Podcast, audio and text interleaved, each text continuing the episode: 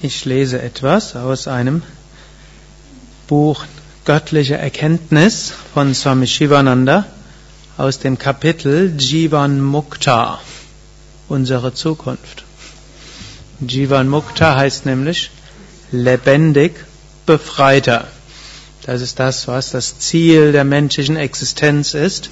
Und die Yogis behaupten sogar, wir werden uns so lange inkarnieren, bis wir irgendwann zu einem Jivan Mukta geworden sind. Hm, oder zu einem Videha Mukta, einem Befreiten nach dem Tod.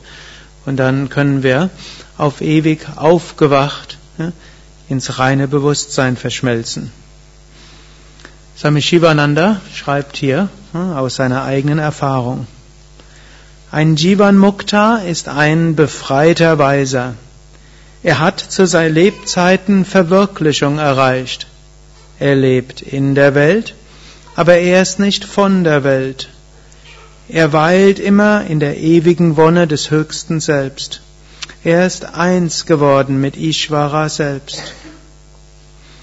Der Jivan Mukta, der voll erblühte Jnani, Wissende, ist voll reiner Liebe, Mitgefühl, Barmherzigkeit, außerordentlicher Liebenswürdigkeit und verborgener Kraft und Stärke. Liebe und Glanz strahlen in seinen Augen. Der Jivan Mukta hat keine selbstsüchtigen Interessen und ist daher frei von Sorgen, Schwierigkeiten, Problemen, Leiden, Kummer und Ängsten. Auch wenn sich Schmerz und dergleichen sich an seinen Körper heften und auf seinem Gesicht zeigen, krümmt sich sein Geist niemals unter ihnen und ihren Gegensätzen. Er ist kein Sklave seiner Launen, er ist daher heiter und friedvoll. Seine höheren Vorzüge haben sich entwickelt, die göttlichen Eigenschaften sind in ihm erwacht. All seine Schwächen und Begrenzungen sind verbrannt. Er strahlt in ursprünglicher Herrlichkeit, in seiner wesentlichen Natur und im göttlichen Bewusstsein. Er strahlt nach jeder Richtung hin Frieden und Freude aus. Die wahre Größe eines verwirklichten Yogi kann nicht beschrieben werden. Letztlich kann sie erfahren werden, wenn wir selbst diese Vollkommenheit erreichen. Swami Shivananda beschreibt trotzdem, hm, seine Augen sind heiter und fest, seine Handlungen heilig, seine Sprache lieblich, inspirierend und beeindruckend.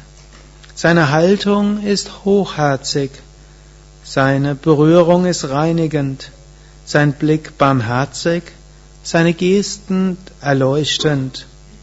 Er ist Sarvavit, Allwissen, das heißt, er hat intuitives, transzendentes Wissen und klare Einsicht in das Herz aller Wesen und Dinge. Man erfährt in seiner Gegenwart ein tiefes Gefühl von Frieden und Harmonie, ein großes Erhobenwerden und Inspiration.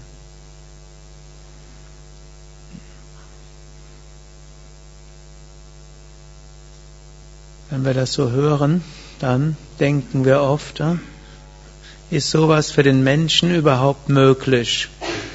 Und noch wichtiger, kann ich das jemals erreichen?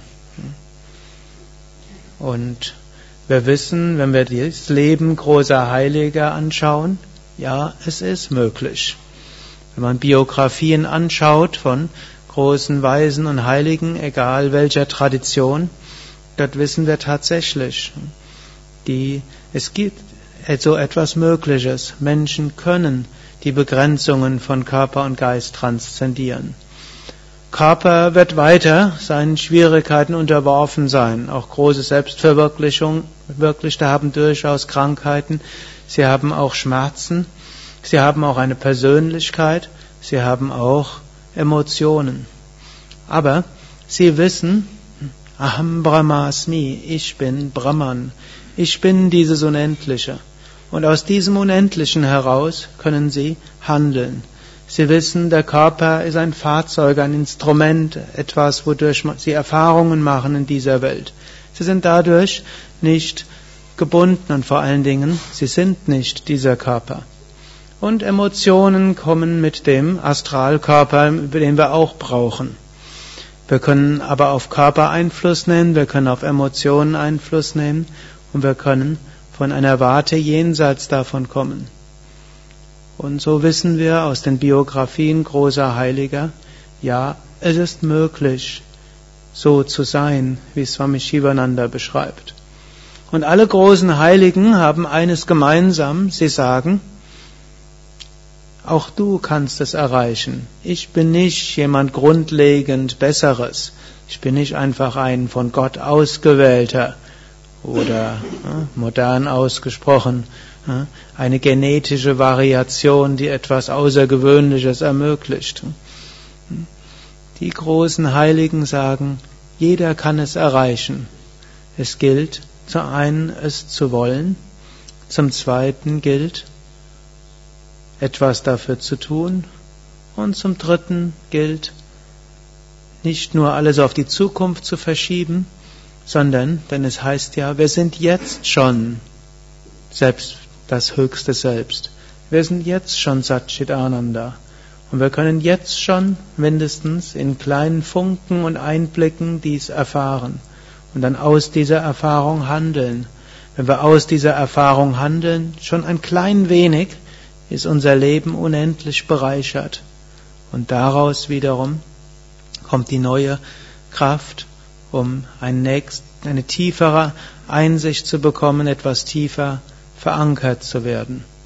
Interessant ist natürlich auch, verschiedene Jivan Muktas haben unterschiedliche Eigenschaften und sind unterschiedliche Charaktere. Es gibt hm, sehr hm, ja, zurückgezogene Jivan Muktas, die kein Mensch kennt. Es gibt Jivan Muktas, die treten auf die Weltenbühne als große, verwirklichte heilige Weise, die Millionen von Schüler haben. Hm, so wie zum Beispiel Swami Shivananda. Es gibt Jivan Muktas, die in der normalen Familie sind, die im normalen Alltag sind, die noch nicht mal lehren, wo nur die Umgebung merkt, hm, dieser Mensch hat etwas ganz Besonderes. Das ist die Mehrheit der Jivan Muktas. Es gibt Jivan Muktas, die sind eher emotioneller. Es gibt Jivan Muktas, die sind eher intellektueller. Es gibt Jivan Muktas, die sind mehr Vata, mehr Pitta, mehr Kapha. Es gibt Jivan Muktas, die sind äh, arm. Es gibt Jivan Muktas, die sind äh, in vornehmeren Familien geboren. Ja. Diese Dinge machen nicht das Essentielle von Jivan Muktas aus. Aber in egal welchen Umständen und egal welches Karma die Jivan Muktas haben, Sie sind verankert in dieser höchsten Weisheit und daher jenseits von Eigennutz, jenseits von letztlich Identifikation mit Leiden und daher strahlen sie diese Liebe und diese Freude überall aus. Und wir gehen noch mal einen Moment lang in die Stille und ihr könnt selbst überlegen, wie könnte ich sein, wenn ich Jivan Mukta sein werde? Wie wird meine Erfahrung sein? Wie werde ich handeln? Ich persönlich als Jivan Mukta in diesem Körper mit dieser Persönlichkeit, aber dennoch befreit, Bewusstsein in der Einheit, frei von Eigennutz und Gier. Oh.